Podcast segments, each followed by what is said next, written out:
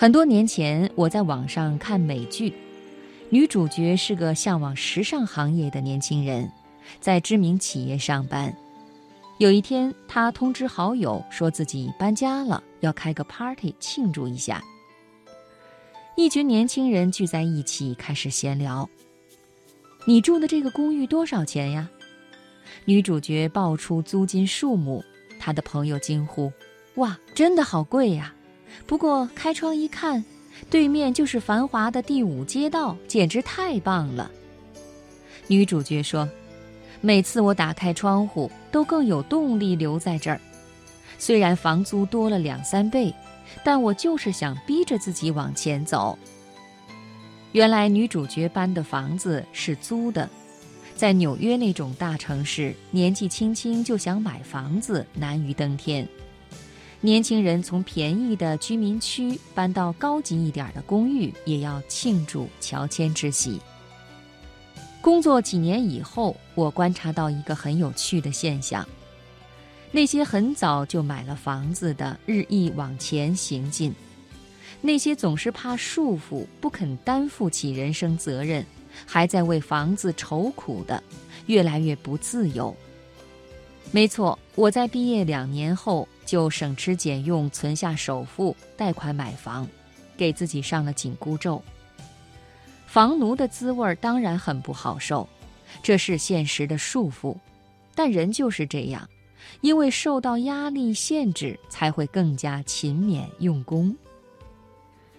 隔着时空岁月，现在往回看，原来每一步都暗藏着方向。我的力量来自好胜心，也来自逼不得已的束缚，更有来自长者的教诲。我念大学的城市武汉也算一个不小的城市。有位教授说：“外面的世界更精彩，北京、上海更大更繁华。国内看完了，国外还有更精彩的风景，别当井底之蛙。”我被他的话鼓舞了。我想见识更大的世界，成为有本事的人。我日日做笔记、练笔，大胆投稿，一投就中，在本地报纸和文学杂志发表散文，在校内被称为才子。但一个同学冷笑，说：“你不是才子吗？有本事发大报啊！”这话真难听，但我也嘴硬。那有什么？你等着看吧。于是。我一有空就跑去图书馆，好好研读那些大报都刊登了些什么。大二的时候，我终于在一些大报上发表了文章。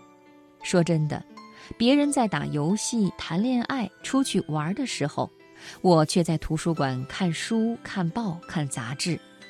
这是好胜心在起作用，但自己立下的志，含泪也要达成。凭借这点才华，我赢得了文学社朋友和老师的赞赏。我自己给自己找罪受，但这是一种良性循环。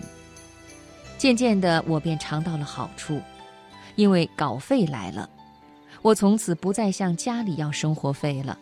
我把这些钱用得心安理得，并且格外骄傲。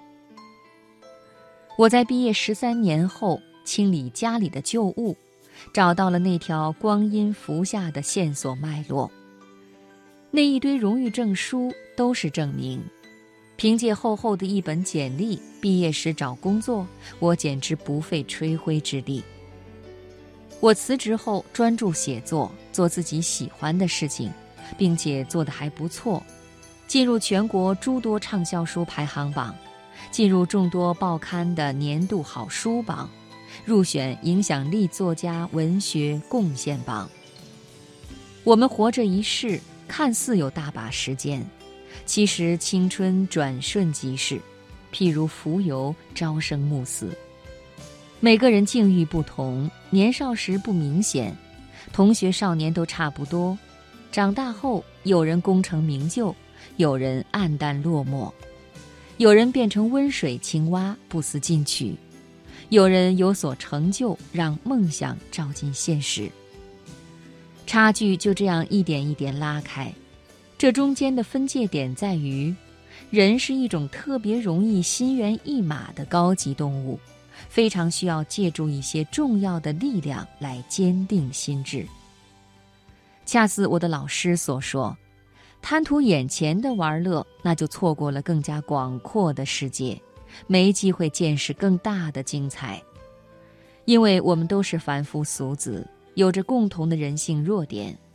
我们立志容易，但要实践达成，需要艰辛付出。如果贪玩犯懒，必一事无成。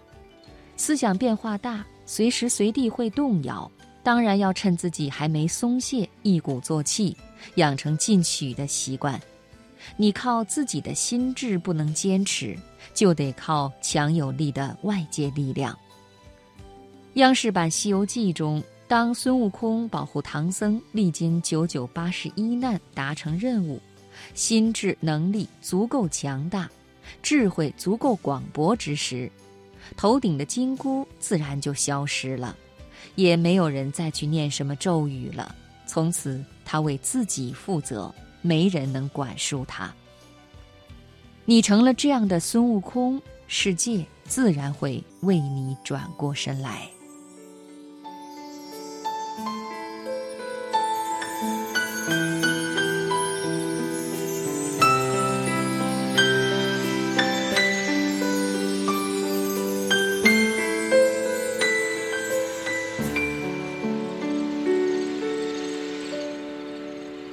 Música